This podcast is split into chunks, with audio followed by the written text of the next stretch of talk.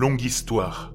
J'étais en vacances seul pendant plusieurs jours dans le nord du Maine, aux États-Unis, où j'ai loué un Airbnb.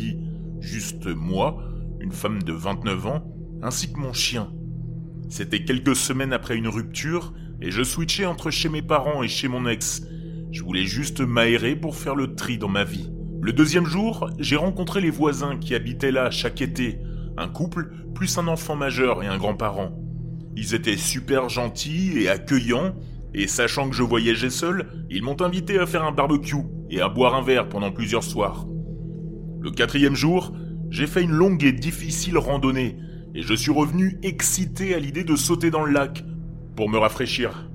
Alors que je me laissais flotter, je discutais de loin avec les voisins qui étaient sous leur porche, lorsqu'un homme, probablement âgé de 40 à 45 ans, s'est approché en pédalo.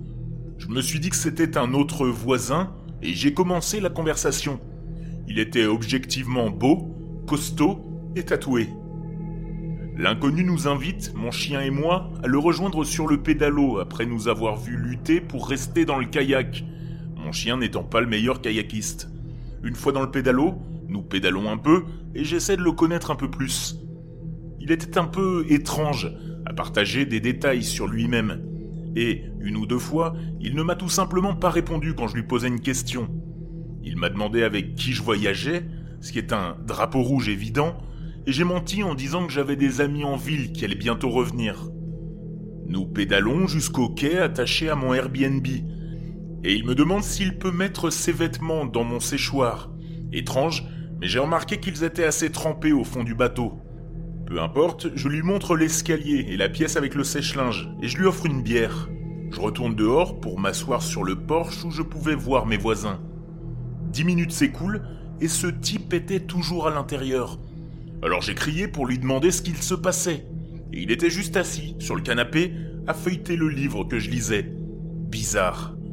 À ce moment-là, je commence à me sentir bizarre moi aussi d'être avec lui. Que faisait-il pendant ces dix dernières minutes? Il fouillait chez moi Il a peut-être bloqué les fenêtres Je retourne dehors, il me suit et s'assoit tout seul sur le côté.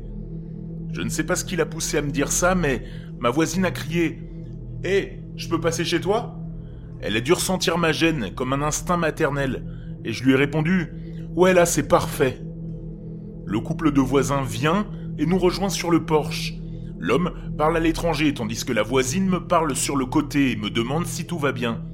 Je lui ai dit que je ressentais des choses bizarres avec ce mec et que j'étais vraiment content qu'il soit venu. Soudain, son mari me dit qu'il a oublié quelque chose chez lui et qu'il revient tout de suite. C'est là qu'il revient avec un putain de pistolet à la hanche, très visible. Je me suis dit, c'est quoi ce bordel? Il désigne du doigt la pile de vêtements de l'étranger et me montre que lui aussi a une arme. C'est la campagne dans le Maine, ce n'est pas très inhabituel. Mais ça, plus tous les autres signes, ça fait beaucoup. Nous décidons rapidement que nous avions prévu d'aller manger une glace, et qu'il était temps pour lui de prendre ses vêtements dans le sèche-linge et de partir. Mon voisin lui demande où il habite, et il lui indique la maison de leurs amis de l'autre côté du lac, où il sait pertinemment qu'il n'habite pas. Il a également menti sur le fait que son camion était garé de l'autre côté, vers la rampe de lancement des bateaux. Nous le savons parce que lorsque ce type est finalement remonté dans son bateau et a traversé le lac en pédalant, mon voisin a sauté dans son camion et a parcouru la route pour prendre une photo de toutes les plaques des véhicules, dans le doute. Mais évidemment, il n'y avait pas de camion à la rampe de mise à l'eau. J'étais sous le choc nous avons tous les trois vérifié la maison pour nous assurer que les fenêtres étaient bien fermées à clé, et tout ça. Nous avons finalement décidé d'aller chercher une glace, et, en chemin, sur un long chemin de terre, le mec bizarre qui marchait seul dans une obscurité totale. Mes deux voisins étaient si gentils, attentionnés, et je me demande honnêtement s'ils m'ont sauvé la vie ce jour-là. Ils ont dit qu'ils dormiraient avec leurs fenêtres ouvertes et de les appeler si j'avais besoin d'eux mais je n'ai pas fermé l'œil de la nuit. Une dernière chose effrayante.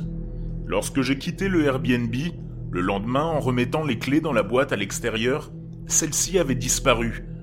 J'ai alerté les propriétaires et ils n'avaient aucune explication.